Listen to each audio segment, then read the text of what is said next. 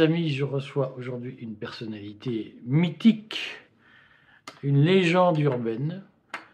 Euh, vous le connaissez tous, c'est Thierry Messant, qui est le, le, plus grand complotiste international. Donc je vais encore me faire des amis auprès de Conspiracy Watch et je vais nourrir ma fiche Wikipédia.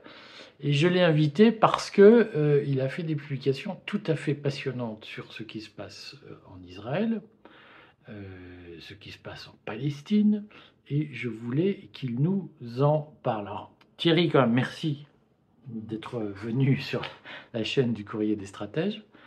Euh, nous sommes mercredi à 16h, la situation est en train de dégénérer. Vous êtes optimiste ou pessimiste sur ce conflit? Non, moi je suis pessimiste sur le fait que nous ne savons pas ce qui se passe dans ce conflit notre information est filtrée d'une manière, euh, à mon sens, sans précédent, et que, alors que les, les informations sont filtrées, nous avons une sorte de, de cacophonie d'accusations invraisemblables qui nous tombent sur la tête et qui nous émeuvent énormément. Donc euh, voilà, nous sommes... Euh, nous, nous vivons dans, du, dans une atmosphère euh, hystérique et, et, absolument pas raisonnable. Alors, je, je voulais quand même qu'on revienne sur les facteurs déclencheurs mmh. de, de, ce conflit, puisqu'en réalité, euh, on en a assez peu parlé en France pendant un an, mais il y a eu pas mal d'activités en Cisjordanie autour mmh. de, du, du, Fatah, du, mmh. de, de, l'ancienne branche de l'OLP, enfin de la branche armée de l'ex-OLP, dont on a assez peu parlé, mais la presse israélienne parlait de libanisation de, la vie en Israël.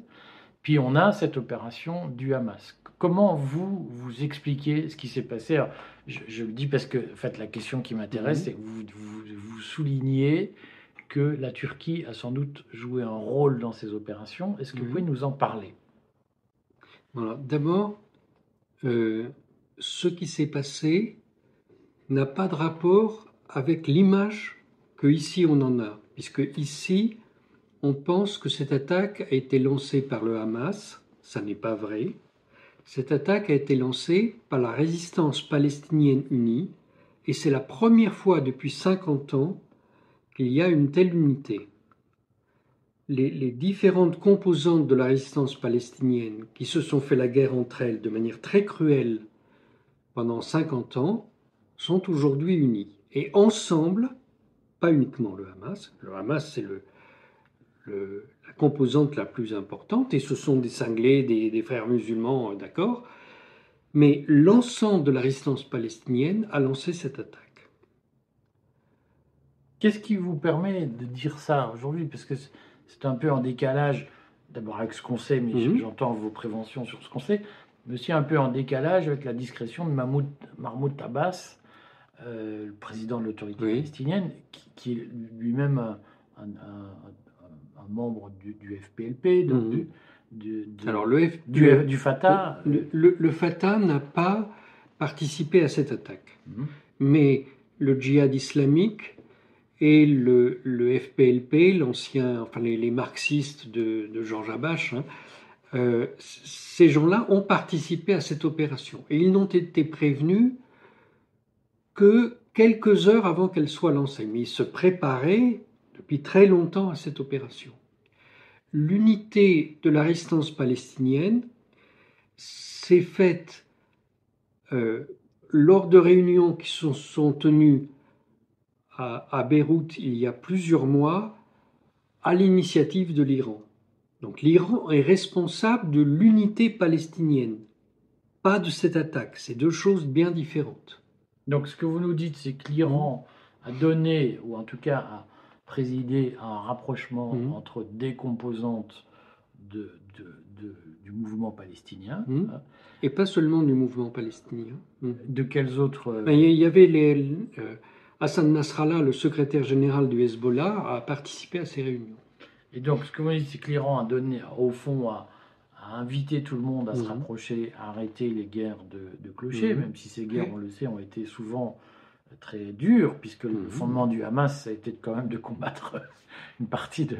Et, et ensuite, les Palestiniens entre eux se sont organisés pour préparer cette opération Oui. du 7 octobre. Oui. Donc ça, c'est le premier point. Mais est-ce que l'Iran a eu plus d'implications que ça? À ma connaissance, non. Et je ne, je ne conçois pas que l'Iran ait pu militairement soutenir le Hamas. Parce que je, connais les uns et les autres. Et il y a, euh, il y a eu, euh, avant la Deuxième Guerre mondiale, il y a eu une rencontre entre Hassan el-Banna, le fondateur des Frères musulmans, et euh, Rollah Khomeini, le futur fondateur de la, de la République islamique d'Iran, parce que les, deux hommes avaient une vision de l'islam politique, c'est-à-dire utiliser la religion en politique. Euh, et ils se sont partagés le monde. Et jamais les frères musulmans ne sont intervenus dans la sphère chiite, jamais la, République islamique d'Iran n'est intervenue dans la sphère sunnite. Il y a, il y a une Il y a séparation très Yalta musulman. Il y a un mal... Non, c'est pas un Yalta musulman, c'est un Yalta politique des gens qui utilisent l'islam en politique. J'ai été invité plusieurs fois par le, le, le guide de la révolution euh, iranien, euh, la- l'ayatollah Khamenei, à des conférences internationales qu'il organisait à Téhéran du, du monde musulman. Il y avait les représentants des frères musulmans. Mais quand euh, venait l'heure du déjeuner, les gens se, se divisent par, euh, selon leurs origines, tout ça. Et bon, les, si j'allais à la table des frères musulmans, ils disaient tous des horreurs sur la République islamique. Et si j'allais à la, table de, des, dirigeants de la République islamique, ils disaient des horreurs sur les frères musulmans. Bon, donc, je, si vous voulez, c'est un Yalta, quoi, mais c'est pas une coopération. Oui, c'est une espèce de répartition. C'est pas un Oui. Alors, je vous ai coupé dans votre. Mais donc, il y a un- un- une impulsion initiale iranienne, Oui, une coalition de mouvements palestiniens sans le Fatah. oui. Et, et donc, qu'est-ce qui se passe qui amène au 7 octobre 2023 Alors, en fait, depuis euh, les, derniers événements à Gaza, c'était en 2021, depuis ce moment-là, il y a une volonté, euh, je dirais généralisée, de, jouer une manche plus importante. Pour moi, ce qui est surprenant, c'est que le, le Hamas ait vraiment attaqué Israël. Le- les, les autres le comprennent très bien, c'est ce qu'ils font, c'est logique dans leur. euh, Mais le Hamas a été un collaborateur d'Israël pendant très longtemps. Moi, j'ai connu le Hamas en Syrie quand il était encadré par des officiers du Mossad et qu'il allait assassiner des dirigeants du FPLP En quelle année? En 2012. Pourquoi le Hamas assassinait des dirigeants du FPLP Alors, le Hamas disait ce sont des, des marxistes, euh, des ennemis de Dieu. Mais euh, s'ils étaient encadrés par des officiers du, du Mossad, je pense qu'il y avait une autre raison. voilà, bon. Alors, comment on peut expliquer, euh, c'est important que les gens le réentendent s'ils ne l'ont pas déjà entendu, comment vous pouvez dire que le Hamas est un collaborateur Ben, d'Israël Quels sont les éléments factuels qui permettent de le Bon, le, Hamas, c'est c'est pas des gens proches des frères musulmans. Sur leurs documents, c'est marqué branche palestinienne des frères musulmans. Alors, euh, depuis, euh, je sais pas, deux ans, quelque chose comme ça, ils mettent plus ça partout parce que les, les frères musulmans se sont fait éjecter de, de tout un tas d'endroits. Et à l'intérieur du Hamas, il y a eu un, débat est-ce qu'on est fidèle à la ligne des frères musulmans ou est-ce qu'on prend une autonomie? Donc il y a une partie qui a pris une certaine autonomie, Cette partie-là, d'ailleurs, est allée se réconcilier avec la Syrie qu'elle avait attaquée. Ils sont, ils sont battus aux côtés de l'OTAN contre la Syrie. Il faut rappeler leur lien avec Al-Nusra, avec euh, Mais euh, les mouvements. euh, il faut se souvenir que tous les dirigeants d'Al-Qaïda et tous les dirigeants de Daesh sont des frères musulmans. De d'Oussama Ben Laden, qui a été formé par Mohamed Ktob, le, le frère du, du, du grand théoricien des, des frères musulmans, jusqu'au calife de Daesh, tous ces gens-là étaient membres de la confrérie des frères musulmans. Alors c'est la partie armée de cette confrérie. Il y a une partie beaucoup plus beaucoup plus présentable, mais bon, c'est la même idéologie tous ces tous ces gens-là. Donc Israël a, a, a soutenu la création de la branche palestinienne des frères musulmans pour lutter contre le Fatah. Ça a bien marché. On a bien vu, le Fatah, ça représente, euh, je dirais, plus grand-chose aujourd'hui. Bon. Et comme Israël a aidé ces gens-là, ben, ces gens-là ont acquis une certaine autonomie. Voilà. Bon, mais je, je ne suis pas capable de dire si le Fatah aujourd'hui a agi de sa propre initiative ou si certains Israéliens ne l'ont pas encouragé à faire ce qu'il fait. Je, je ne le sais Hamas, pas. le Fatah, le Hamas. le Hamas, je, je ne sais pas. Mais quel pourrait être l'intérêt d'Israël à pousser le Hamas à faire. Il n'y a pas d'intérêt d'Israël, mais il y a l'intérêt de certains Israéliens. Parce qu'il faut comprendre que si les Palestiniens sont divisés, comme je viens de le dire, même s'il y a une unification qui se fait aujourd'hui de la résistance palestinienne, euh, Israël est extrêmement divisé. Au cours des, des derniers mois, il y a eu des manifestations gigantesques dans tout Israël contre le, gouvernement de coalition de Netanyahou. Et juste avant que cette opération ne commence, Netanyahou était redevenu minoritaire dans son pays. Bon, alors aujourd'hui, je ne sais pas, euh, c'est impossible de savoir vraiment ce qui se passe. Mais le, le groupe de... Il faut, faut comprendre, Netanyahou, c'est quelqu'un qui vient de l'extrême, extrême, extrême droite. Mais quand il était Premier ministre, il était devenu euh, euh, totalement opportuniste. Il changeait d'avis comme de, comme de chemise tous les, tous les matins. Donc personne ne croyait que quand il allait redevenir Premier ministre, il allait renouer avec ses idées de jeunesse. Mais il a constitué un gouvernement avec des suprémacistes juifs. Dont le fameux ministre de la Sécurité. Dont le, le ministre de la Sécurité intérieure, qui est, donc il a un ministère qui a été créé pour lui, ça n'existait pas avant. Et euh, cet homme a, euh, il a, il a validé quand même trois énormes pogroms anti-arabes qui ont eu lieu dans les derniers mois. Il y a, il y a un village qui a été euh, assiégé. Non, il n'a pas été assiégé, il était complètement détruit par des, des colons devant l'armée israélienne immobile qui les a laissés brûler les maisons, les voitures, tuer des gens sans rien faire.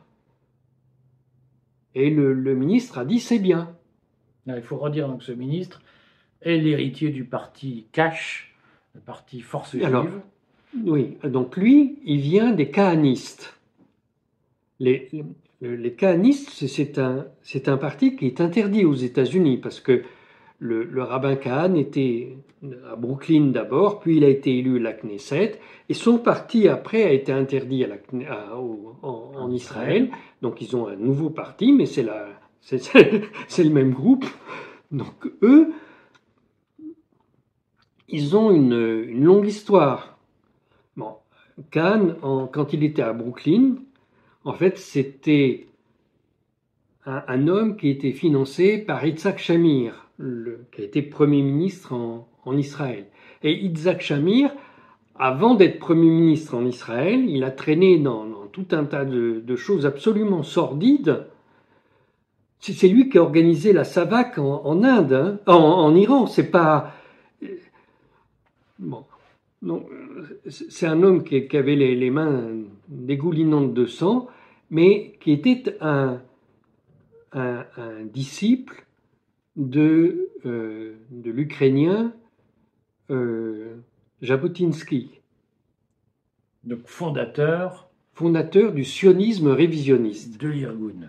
Oui, mais si, si vous voulez, euh, Jabotinsky a été exclu de, de l'organisation juive mondiale, sioniste mondiale, parce que il avait fait alliance avec les nationalistes intégraux en Ukraine, ceux qui sont aujourd'hui au pouvoir en Ukraine.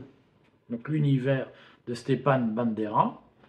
Alors, il n'y avait pas encore Stepan Bandera, il y avait euh, euh, Dmitri Donsov qui, était le, qui, a, qui a été le maître à penser de Bandera. Hein. Et Jabotinsky a fait une alliance avec euh, Dmitri euh, Donsov, qui à l'époque était le conseiller particulier du, chef d'une d'une entité qui s'était créée en, en Ukraine, euh, euh, Simon Petliura. Bon. Et donc, ils ont, ils ont fait cette alliance, et après ça, les hommes de Petliura ont massacré des juifs, ils ont organisé des, des, pogroms contre les juifs. Et donc là, l'organisation mondiale a dit, mais vous ne pouvez pas travailler avec cet homme-là, ils l'ont ils l'ont mis dehors. Et euh, euh, ce monsieur Jabotinsky, pendant la guerre mondiale, n'a pas fait alliance avec les nazis, mais avec les Britanniques. Il est allé se réfugier à New York avec son secrétaire particulier, Benzion Netanyahu, le père de Benjamin Netanyahu. Donc, tu tout ça, c'est un groupe minuscule. Mais ce sont des gens qui, depuis un siècle, ont, les mains trempées dans le sang. Et il n'y a pas... Ce sont des gens qui n'ont pas de logique de, de, de logique ethnique. C'est une forme de fascisme qui passe euh, au-dessus de ces catégories. Ce que vous nous dites, c'est qu'il y a une alliance objective mmh. entre donc, donc, ces héritiers de l'Irgun, Oui, oui. euh, de, qui était la branche de terroriste, entre Mhm. guillemets, euh, de- de- du mouvement sioniste Mhm. en Israël. Il y a une alliance entre eux et le Hamas. C'est ce que vous nous dites. Oui. Il y a une alliance historique entre eux. Pour combattre les restes de l'OLP, la structuration des Palestiniens. Alors, ça, c'est ce qu'ils disent, mais cette, cette alliance est tellement antérieure que je pense que combattre l'OLP, c'est leur politique actuelle, mais c'est c'est pas le fond de ce qui les anime. Alors, ce qui les anime, le fond de ce qui les anime, c'est quoi? Pour moi, c'est un désir de puissance. euh, ce sont des gens qui, qui veulent diriger tout autour d'eux. C'est tout. Et qui, n'ont aucun égard pour la vie des autres. Et qui n'ont pas d'égard pour la vie des gens de leur propre camp. C'est. Enfin, la vie de Jabotinsky, c'est vraiment un truc terrifiant, quoi. Oui, mais si on en revient au Hamas, quel peut être l'intérêt du Hamas, autre que celui de combattre Israël, Oui. euh, en lançant l'opération terroriste du 7 octobre, pour reprendre la terminologie officielle Quel- quel- À part un combat frontal, quel peut être l'intérêt du Hamas? Euh, je pense les, les, les gens qui adhèrent au Hamas euh, le font pour lutter contre Israël, ça j'ai pas de doute là-dessus. Mais confrérie des frères musulmans, Vous savez, c'est quelque chose qui a été créé en Égypte avant la, guerre, avant la Deuxième Guerre mondiale. Dans cette période, ils ont montré qu'ils étaient très proches de, des Britanniques. Mais bon, c'est difficile de, de savoir exactement quelles étaient leurs proximités. Par contre, ce qui est certain, c'est que après la Deuxième Guerre mondiale, cette organisation est passée sous le contrôle du MI6 britannique. Ils ont profité du fait que le, le, les dirigeants avaient été des frères musulmans avaient été arrêtés, étaient en prison, donc ils en ont pris un qui était libre. Euh, ils ont recréé autour de ce personnage la, confrérie, et ils ont tenu euh, ça pendant des années. Et aujourd'hui, je pense que les Britanniques ont toujours un rôle euh, fondamental dans les frères musulmans, donc dans le Hamas. Aujourd'hui, les frères musulmans, ils sont éclatés en trois endroits. Au Qatar, en Turquie et au Royaume-Uni. Alors au Royaume-Uni, il y a quoi dans les frères musulmans? Ben, Il y a ce qu'on appelle la branche de Londres. Qui, qui, qui, a qui exerce un rôle important Le, Il y a eu un problème de succession à la tête de la confrérie. Et aujourd'hui, en fait, il y a, il y a deux il y a deux leaders qui sont en compétition, un à Londres et un en Turquie.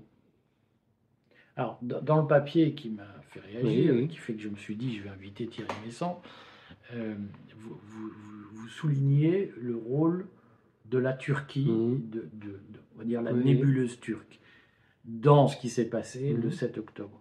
Qu'est-ce que vous pouvez nous en dire? Alors, d'abord, euh, euh, le président Erdogan a une longue histoire personnelle dans les mouvements islamistes. Alors, il n'est pas membre des frères musulmans, il est, il est membre d'une, autre organisation. Euh, d'ailleurs, c'est une organisation soufie. On dit toujours que les soufis font pas de politique, mais la preuve que c'est pas vrai, c'est. Donc, on rappelle que le soufi, c'est une branche dite mystique de l'islam. Pas uniquement mystique. Sunnite, qui, dont la capitale est Konya, dans le, sud de la Turquie. Bon. Donc, euh, lui, il a participé euh, personnellement à des opérations en Afghanistan avant d'être maire d'Istanbul. Il a soutenu le, le, sa confrérie euh, pendant la guerre en, en, Tchétchénie. Le, il y avait une base arrière des, des combattants tchétchènes, c'était Ankara. Ils allaient se reposer à Ankara avec Erdogan qui s'occupait d'eux. Il y a des photos de tout ça, c'est, personne ne peut le nier. Hein. Et bon, euh, Erdogan a organisé les, derniers congrès des frères musulmans, euh, non pas à Ankara, mais à Istanbul. Et aujourd'hui, il est le protecteur de la, branche vivant en Turquie des, frères musulmans. Alors, le, le protecteur, ça fait que il a des, moyens d'influence très forts sur cette euh, confrérie. Et dans certains de ses meetings, il, euh, il, fait le geste de reconnaissance des, frères. C'est lequel? Ah ben, Je ne vais pas vous le faire parce que ah après je vais m'apparaître comme on va prendre ma photo et non, non, non. Donc, euh, voilà, il, il n'est pas membre de la confrérie, mais euh, il tient une partie de la confrérie. Alors, est-ce qu'il a joué un rôle dans cette opération? Je n'en sais rien, mais très probablement. Parce que le, le Hamas dispose aujourd'hui d'un armement qui n'est pas venu de nulle part. hein. Est-ce qu'il peut être venu de l'Iran? Non, je vous ai dit, c'est impossible que ça vienne de l'Iran. C'est contraire à leurs accords. Donc, euh, ça peut venir du Qatar, ça peut venir du Royaume-Uni, je, ne- sais pas. Mais plus logiquement, ça viendrait surtout de la Turquie. En tout cas, le, les États-Unis sont persuadés que le Qatar a a une position euh, euh, décisionnelle dans ce qui, dans ce qui s'est passé. Alors, j'en profite, Oui. je fais boulonnage, parce que les, les gens qui vont écouter euh, vont, se- vont- vont retrouver ce que j'ai j'ai pu dire, à savoir que les éléments de langage aujourd'hui des services américains, en effet, insistent sur le rôle du Qatar et minorent le rôle de l'Iran. Bon, alors, je, je termine ce que je dis sur la Turquie. Euh, lorsque l'opération de la résistance palestinienne a débuté, dans les minutes qui ont suivi, le secrétaire d'État des États-Unis, Anthony Blinken, a téléphoné à Hakan Fidan en Turquie. C'est le c'est un ancien collaborateur de l'OTAN qui a été, il était, coll- il était euh, officier de liaison pendant la guerre du Kosovo. Il a, il a dirigé les services secrets euh, turcs pendant des années et aujourd'hui il est ministre des Affaires étrangères. Donc, il l'a appelé dans les premières minutes. Il n'a pas appelé les Israéliens, il n'a pas appelé les Palestiniens, il a appelé Hakan Fidan. Et ça, vous le tenez de source Non, personnelle. c'est sur le site du, du, du département d'État. Alors c'est marqué à la date du 6, mais ça a eu lieu le 7 parce que vous savez qu'il y a un décalage horaire, d'accord Voilà. Bon. Euh, Et l'armée israélienne, elle, elle a mis 5 heures à réagir. 5 heures, sans rien, sans rien, pas, pas- rien s'est passé. Comment vous expliquez ça? Mais je ne l'explique pas, je le constate. Qu'est-ce que vous sous-entendez dans vos constats Non, je sous-entends rien, j'envisage des choses. Alors, qu'envisagez-vous comme chose J'envisage que le Premier ministre Benjamin Netanyahou a laissé faire cette opération. Parce que, C'est une accusation très grave. oui, mais je ne suis pas la seule à- le seul à la formuler. Il y a plein de gens en Israël qui la formulent, cette accusation. Est-ce que pendant cinq heures, il n'y a eu aucune réaction des services de sécurité ni du Premier ministre Oui, cinq heures. euh, Alors, le Premier ministre donc, a dit J'ai été informé des premiers tirs Oui. de, de- de roquettes, Oui, des oui. premières opérations, le samedi à 6h30 le matin. C'est ce qu'il a dit, 6h29. hmm, J'ai reçu le premier communiqué. oui. Et qu'est-ce qu'il a fait? Il n'a rien fait. Pendant cinq heures, il n'a rien Comment fait. vous, que- comment, quelle explication, pour reprendre vos mots, quelle explication envisagez-vous pour justifier cette euh, passivité? Mais c'est plus que de la passivité, parce que, par exemple, vous avez ce, euh, un, un commando qui a attaqué une rêve partie euh, à quelques kilomètres de la. Moins de 5 km. C'est une zone protégée. 5 kilomètres, on peut entendre la rêve partie depuis, depuis la, bande de Gaza. Ils sont à portée de roquettes, c'est très facile de les attaquer. Et le, dôme de fer ne peut pas les défendre à cette distance. Eh bien, la sécurité à cet endroit-là avait été levée ce, jour-là. Mais comment c'est explicable? Ben, je vous pose la question. Ben, Quelqu'un a pris Quelle, quel- est la visée intentionnelle d'un Netanyahou? Supposons, que je rentre dans votre Oui. hypothèse, que je ne valide pas forcément, je pose des questions. Quelle peut être la visée intentionnelle d'un Netanyahou en laissant faire ce genre d'opération? D'avoir une justification pour faire ce qu'il qu'il essaye de faire aujourd'hui. Sauf que politiquement, il est très affaibli aujourd'hui. Il y a des appels à sa démission. Le oui. président Herzog a, a expliqué qu'il il ne pourrait pas y avoir de retour euh, à la paix euh, en Israël sans de profonds changements politiques. Mhm. Donc Netanyahou est aujourd'hui en position d'accusé quand même.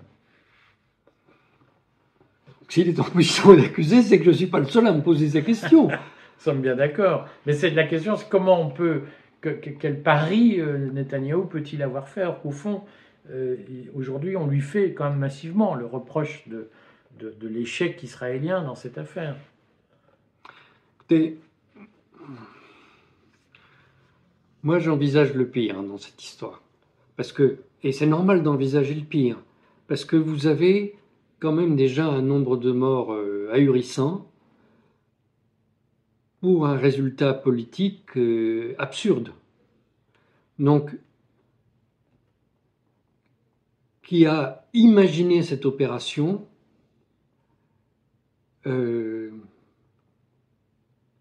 qui joue contre euh, tous les gens qui y sont impliqués.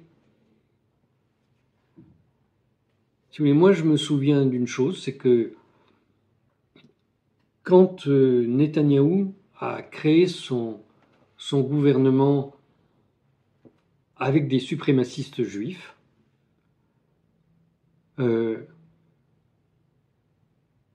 tout en disant qu'il allait lutter contre les suprémacistes musulmans du Hamas, il était sponsorisé par un petit groupe aux États-Unis. Et c'est ce petit groupe qui a rédigé les, propositions de loi qui ont transformé le régime politique en Israël. Ce petit groupe, donc c'est. Oui, Allez-y, il y a deux think tanks que vous avez cités. oui, oui. oui. Là, il a bien travaillé. Ah, Je me renseigne parfois avant de faire une interview. Oui, oui. Et donc, pouvez-vous nous citer les think tanks Non. dont vous dites qu'ils sont les auteurs Mais c'est pas moi qui le dis, c'est Haaretz qui a expliqué ça. Alors, allez-y, dites-nous en plus. Bon, vous avez le, le président de la commission de la justice à la Knesset, qui est entièrement encadré, financé, et qui reçoit tout son argent et les, documents qu'il présente d'une d'une association qui, euh, qui est dirigée par Elliot Abrams. Donc, Elliot Abrams, c'est un, un criminel de masse très connu qui a été euh, sous-secrétaire d'État aux États-Unis, qui a été condamné aux États-Unis euh, pour son rôle dans l'affaire euh, Iran-Contras. Donc, la, la fameuse. euh, on peut en dire trois mots? Oui, donc c'était un, un trafic d'armes qui était organisé avec des armes israéliennes qui ont été vendues euh, à, à Rafsanjani en Iran. Rafsanjani qui est devenu l'homme le plus, riche en Iran à cette occasion. Et euh, en échange de quoi, les Iraniens envoyaient des armes pour les contre-révolutionnaires Au Nicaragua. au Nicaragua. Tout ça en violation des lois des États-Unis et des lois d'Israël et des lois de, de l'Iran. Puisque ça permettait à la CIA d'aider les Contras Oui, sans intervention directe. voilà. Il faut, savoir que ce, sont vraiment c'est des violations des lois de tous les pays concernés. Mais Elliot Abrams a, un passé de, criminel de masse incroyable. hein. Euh, il, a, été un des architectes du génocide des Mayas au Guatemala. À l'époque, le, le gé- le général euh, Rayos Montt, qui dirigeait le Guatemala, avait un encadrement qui lui était fourni par les hommes de Yitzhak Shamir en, Israël. Ils venaient là-bas, ils ont organisé euh, pour, s'opposer à la réforme agraire, ils ont organisé des, communautés paysannes sur le modèle des, des ils ont installé une école de torture.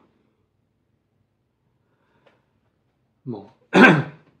Donc voilà, il était là-dedans, il était dans l'affaire Iran Contras, et il a été un des, principaux dirigeants du, euh, d'un think tank, le, Project for a New American Century, qui est la seule partie émergée visible des, attentats du 11 septembre. Donc, si vous voulez, cet homme, il a, il a un passé de criminel de masse qui n'est pas discutable, qui est établi. Alors, on va discuter de son rôle dans les attentats du 11 septembre, mais on ne peut pas discuter de ce qu'il a fait au Guatemala et au, et au Nicaragua. Et donc, si cet homme a été capable de superviser des attentats qui ont coûté euh, la vie de 3000 citoyens aux États-Unis, et peut avoir organisé quelque chose qui. On redit donc ce sont des propos qui vous valent une accusation de complotisme absolu. Oui, mais euh, le problème c'est que euh, c'est pas des, je fais pas des, des, hypothèses dans le vague. Je m'appuie quand même sur beaucoup d'éléments qui, qui sont vérifiables. Et euh,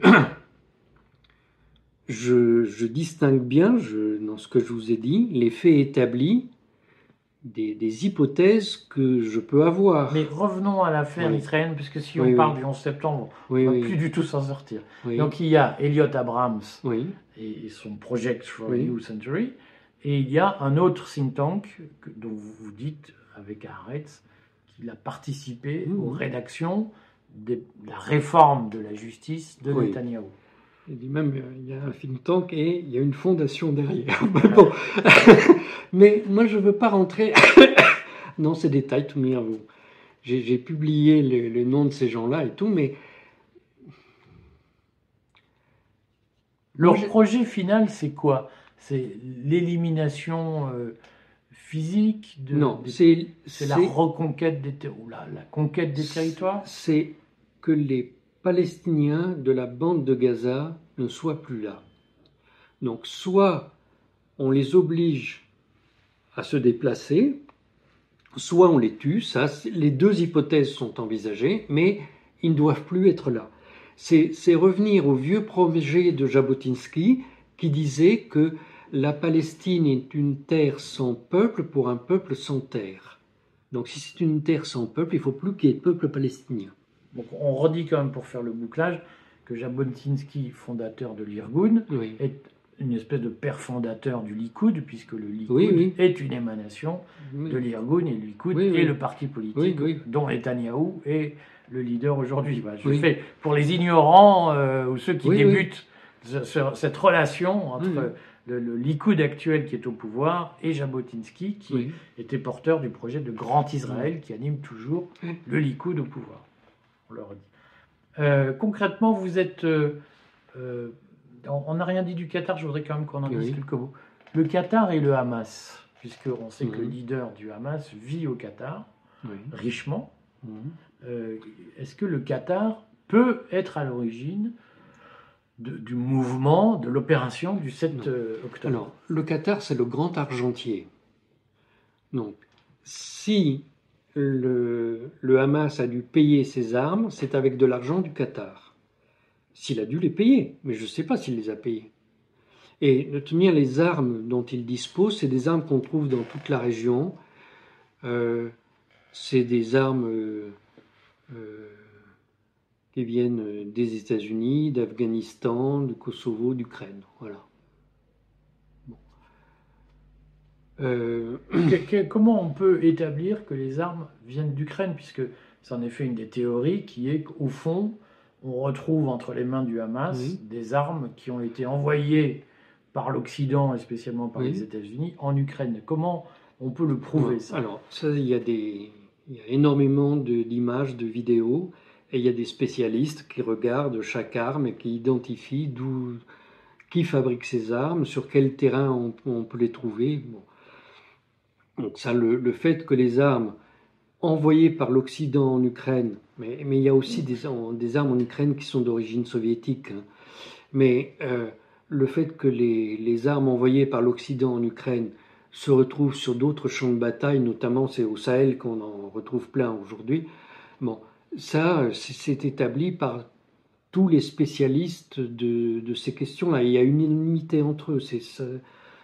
Vous ne trouverez pas d'avis divergents, quoi. Mais ça ne nous explique pas comment c'est arrivé là. Ça nous est, simplement, c'est arrivé là. Non. Le Qatar, c'est le grand argentier. Mais là, par exemple, euh, euh, Anthony Blinken, le secrétaire d'État, est allé au Qatar. Il a demandé aux Qataris d'installer un village de tentes pour un million de personnes au sud de la bande de Gaza. Et le, Qatar a refusé. Alors, elle a refusé pourquoi? Parce que dans le monde arabe, on aurait dit euh, bon, ils sauvent un million de personnes, mais les autres habitants de Gaza vont être massacrés et ils vont être massacrés avec l'assentiment du Qatar. Bon. qu'on rappelle que Gaza, c'est 2 millions et demi d'habitants environ. Voilà. Donc, le, le Qatar est, est, impliqué dans le, dans le développement du, du Hamas, mais, mais il, ne, il, ne, souhaite pas euh, prendre cette opération à son compte. Il souhaite pas s'impliquer dans cette affaire. Comment on peut euh, imaginer que le Qatar n'ait pas été informé en amont de cette opération? Absolument tout le monde était informé. Donc le Qatar aussi. Mais la, presse libanaise parle de cette opération depuis le mois de mai. Alors on ne donne pas de date, mais on dit que ça va avoir lieu. Euh, et euh, vous savez, CNN a montré que euh, les, bases, les, six camps d'entraînement du Hamas où ces combattants ont été formés ces camps ont été installés il y a un an et demi. Il y a des photos satellites qui le montrent. Bon, euh, si vous voulez, ne, pas savoir que cette opération allait être lancée, il faut, vraiment être idiot. Et de toute manière, les services secrets égyptiens qui étaient affolés de, cette opération, on voit qu'ils sont affolés puisqu'ils ferment leurs frontières. Hein. Les services secrets égyptiens ont informé euh, Benjamin Netanyahou, c'est Kamel Abbas, le, ministre du Renseignement, qui a appelé Benjamin Netanyahou dix jours avant cette opération en disant Mais qu'est-ce que vous attendez? Il, se passe quelque chose, c'est très grave ce qui va avoir lieu. Rien. Et la CIA a informé les services secrets israéliens deux jours avant cette opération. C'est le New, York, le New York Times qui l'a expliqué. Est-ce que. Euh, Il y a eu une réunion même de, des dirigeants du Shin Bet et d'Aman, c'est-à-dire du contre-espionnage et du renseignement militaire, pour étudier les, documents de la CIA. Cette réunion s'est tenue le. Le vendredi soir. Elle s'est tenue deux jours avant. Euh, est-ce que on en a parlé dans le mhm. courrier cette réunion. Euh, euh, est-ce que on peut quand même se dire qu'il y a une hypothèse qui est que au fond, euh, les Israéliens avaient sous-estimé la puissance de feu du Hamas et avaient sous-estimé leur capacité à nuire. Donc ils ah ont laissé faire, mais ils ont été surpris par l'ampleur du mouvement. Non, je ne crois pas que ce soit une bonne hypothèse. Parce que vraiment, c'est les prendre pour des imbéciles. Mais euh, la, la- Ou pour la- prendre le Hamas pour plus malin. Non. Je pense que la seule bonne hypothèse, c'est que le, cabinet de Netanyahou est dominé par des colons de Cisjordanie. Donc peut-être avait-il les yeux rivés sur la Cisjordanie et considérait-il comme euh, secondaire ce qui se passait à Gaza. C'est possible. Mais tous, ça c'est un peu bizarre. hein. Mais ils ont pu être dupés par les- le Hamas qui leur a dit on va faire un petit truc, et puis finalement, ça a été plus ample qu'ils ne l'imaginaient. Voilà, donc euh, ils- à ce moment-là, ils auraient plus cru le Hamas qu'ils ne croyaient les États-Unis et l'Égypte. Moi, je n'ai pas de, Je je n'ai pas de théorie sur le sujet. Je- je J'essaye cette- d'ouvrir le champ des Je hypothèses. trouve cette hypothèse euh, étonnante. Oui, mais est-ce que vous pouvez entendre que c'est aussi étonnant euh, de, sen- de- de- de se dire que, au fond, Netanyahou a pu, euh, malgré les États-Unis, euh, valider un scénario où des milliers d'Israéliens soit sont morts, soit vont mourir, euh, et où des dizaines de milliers de Palestiniens vont probablement mourir, dans un risque de conflit, de déflagration générale. C'est compliqué pour un Premier ministre d'accepter la Alors. mort de milliers de ses concitoyens. D'abord, euh, il y a eu beaucoup de morts du côté israélien, mais quand on déclenche ce genre d'opération, on ne sait pas combien il y en aura. Bon, peut-être a-t-il cru qu'il y en aurait moins, j'en sais rien. Bon, de toute manière, il a euh, considéré que c'était une carte à jouer, quel que soit le, nombre de gens de son propre camp qui allaient être sacrifiés. Quant au nombre de Palestiniens qui allaient mourir, il s'en moque complètement, puisque son but, c'est de les faire partir. Mais peut-être pas le Hamas. Peut-être que les dirigeants du Hamas peuvent avoir une réticence à dire nous allons lancer une opération en connivence avec les Israéliens qui va déboucher sur euh, une Nakba, sur une catastrophe. C'est compliqué la stratégie du Hamas dans cette hypothèse. Témoin le Hamas, depuis que je le connais, euh, je, je trouve que ce sont des gens qui, politiquement, font n'importe quoi.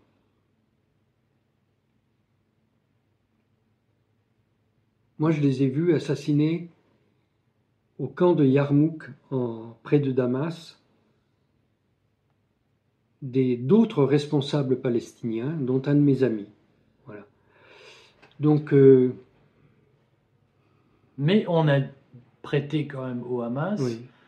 euh, une intention sociale Oui. très frériste qu'on a reproché au, au- au Fatah de ne pas avoir en Cisjordanie. C'est très largement ça. C'est que beaucoup de, de- de Palestiniens eux-mêmes disent l'intérêt du Hamas, c'est qu'il il a développé des écoles, des aides sociales, Mhm. des hôpitaux, euh, alors que le, le- le Mhm. Fatah s'en Mhm. est moins préoccupé en Cisjordanie. Oui, oui, oui, c'est c'est sûr. Ils, ils ont, ils ont aussi de- des œuvres sociales qui sont très réelles. euh, ils ont aussi apporté secours à plein de gens, c'est vrai. C'est vrai, mais bon, euh, si vous voulez, ils ont théorisé cette, euh, cette manière de, de conquérir les, de conquérir les gens. Si vous voulez, quand vous êtes dans le dénuement le plus complet, si quelqu'un vous donne à manger, vous n'allez pas mordre sa main, c'est voilà. Oui, oui, nous sommes bien Mais- d'accord, mais c'est en décalage avec l'idée que le Hamas peut sacrifier sa propre population. Euh, on peut euh, Oui, mais c'est pas en décalage avec ce qu'ils ont fait par le passé. Nous sommes bien d'accord, je sais que ça. Je- Dernière question est-ce que vous pensez que le Hezbollah va rentrer en conflit, en confrontation directe avec l'armée israélienne? Alors le Hezbollah ne cesse de dire qu'il soutient l'action de la résistance palestinienne unie contre Israël. Il ne parle pas de soutenir le Hamas. mais de la résistance palestinienne unie. Parce que c'est pareil, hein, lui, il est sur le, Hezbollah est sur la même ligne que, que, que l'imam Khomeini, c'est-à-dire on respecte le Hamas là où il est, mais on ne va pas faire quoi que ce soit avec lui. Donc il respecte le Hamas, mais il n'interviendra que lorsque l'armée israélienne rentrera dans Gaza. Alors, ceci dit, cette, euh, ligne a une limite, parce qu'aujourd'hui, l'état-major israélien a un plan qui est différent du départ. Au départ, on disait, euh, on fera rentrer Tzal dans, dans la bande de Gaza, et on mènera une guerre contre-insurrectionnelle comme les Français dans la bataille d'Alger ou euh, la, junte euh, euh, argentine, voilà, ce, genre de choses. Mais aujourd'hui, ils réfléchissent à faire un tapis de bombes sur la ville de Gaza, pas, pas sur toute la, sur la bande, mais sur la ville de Gaza, de réduire la ville de Gaza à un tas de poussière, et après d'envoyer l'armée pour euh, euh, nettoyer les gens qui auraient survécu en étant dans, des souterrains. Voilà. Donc, si ça se passe comme ça, le, le Hezbollah interviendra dans la période où, où ils, réduiront, euh, où ils tenteront de, commenceront à réduire Gaza en poussière. Ce qui est un projet terrible en soi. Et les États-Unis ont apporté des bombes pénétrantes qui ne peuvent être utilisées que pour ça. Euh, vous êtes très pessimiste sur l'issue de cette opération? Est-ce que c'est la fin de la présence palestinienne à Gaza? Je, suis très pessimiste parce que nous voyons euh, des gens qui essayent, qui préparent sous nos yeux un nettoyage ethnique euh, terrifiant. Mais je ne sais pas si ça va avoir lieu. je constate qu'il y a des, il y a des gens en Israël qui s'opposent à ça. Il y, a, un cabinet de, guerre qui lui-même en guerre, où ils sont en guerre les uns contre les autres. Vous savez que dès la première réunion du cabinet de guerre, euh, le général Benny s'est opposé au projet de bombarder Gaza. Donc ils sont tellement euh, battu dans ce cabinet de guerre que euh,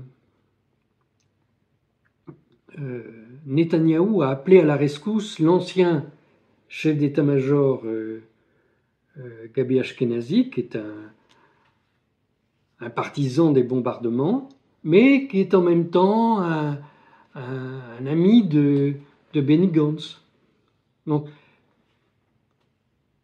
On voit qu'entre eux, ça, ne fonctionne pas. Et là, euh, Joe Biden, quand il est arrivé en, Israël, il est arrivé tout à l'heure, il, devait participer à une réunion de ce cabinet de guerre. Donc, il y a participé. Il, donc, il a validé l'option des bombardements massifs. Bon, ben, je, n'ai pas ces dernières informations. Je suis, suis pas sûr. L'expression officielle, c'est lightning. Il a donné le feu vert au bombardement massif de Gaza. Il a amené deux, deux groupes navals euh, qui sont là pour, euh, pour empêcher le, le Hezbollah d'intervenir. devant nous, c'est comme un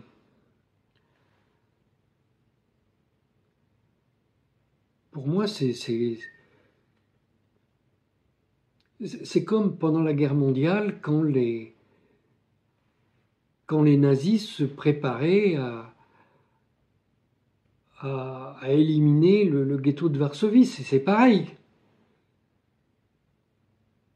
Et on, voit ça et tout le monde est tétanisé, mais personne ne fait rien. Bon, ce que je vous propose, Thierry, euh, parce que en fait, vous connaissez extrêmement bien ce, dossier, vous les connaissez de l'intérieur, je vous propose qu'on refasse une interview très prochainement quand on en saura plus sur l'évolution de la situation, parce que là, hmm. c'est un peu notre difficulté à tous.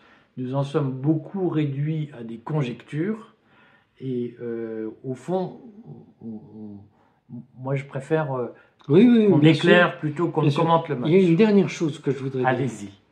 Hier, il y a eu une réunion à huis clos du Conseil de sécurité. Bon, des réunions à huis clos, il y en a sur beaucoup de sujets euh, euh, très litigieux où les, grandes puissances risquent de, s'enflammer devant tout le monde. Il y a eu la discussion d'un projet de résolution rédigé par la Russie pour euh, organiser un cessez-le-feu humanitaire et le transport d'une aide humanitaire dans Gaza. Euh, quand on rédige ce genre de, résolution, on fait très attention à ne condamner aucun belligérant le, droit humanitaire, depuis euh, Henri Dunant, la création de la Croix-Rouge et la bataille de Solferino, le, droit humanitaire suppose qu'on ne prenne pas parti dans un conflit, même si on voit qu'il y a un camp qui est horrible, qui fait des atrocités. Pendant la guerre mondiale, la Croix-Rouge n'a pas condamné les, nazis qui exterminaient euh, leurs prisonniers. Et pourtant, elle le voyait. Mais elle, est restée neutre. Et là, les États-Unis, la France et le Royaume-Uni, alors on le sait parce qu'il y a eu une conférence de la, représentante permanente des États-Unis hein, après cette réunion, donc ces trois grandes puissances ont opposé leur veto à ce projet de résolution en disant euh, c'est ignoble, vous ne condamnez pas le Hamas. Il faut savoir qu'il n'est pas question de combattre le Hamas. C'est complètement aberrant de dire on va condamner le Hamas. Moi, je n'aime pas ces gens-là, mais je ne vais pas les condamner. C'est une. C'est encourager la guerre. Vous ne les condamneriez pas si vous deviez rédiger un, un projet de résolution. Non, non, non. non je, condamne des actes, je condamne pas des gens. Donc ça, c'est la première chose. Et la deuxième chose, c'est que dans un conflit, si on veut faire baisser le conflit, on ne commence pas par condamner les actes des uns ou des autres. Mais en, en refusant ce texte parce qu'il ne condamnait pas un parti, on a décidé de d'ouvrir les portes de l'enfer. Voilà. Donc ça, c'est une, attitude de, de, ma patrie que je ne, que je n'accepte pas. Et je constate qu'aujourd'hui, la, la, presse en France n'en parle pas. Pourtant, ça, nous en avons parlé dans le courrier des stratégies. Vous en avez parlé, voilà. On a publié un article aujourd'hui sur le sujet. Bon, Thierry, est-ce que vous êtes d'accord avec ma proposition de refaire une interview avec un peu de recul? Bien volontiers. merci beaucoup de votre euh, patience et de votre disponibilité. Eh bien, à très bientôt.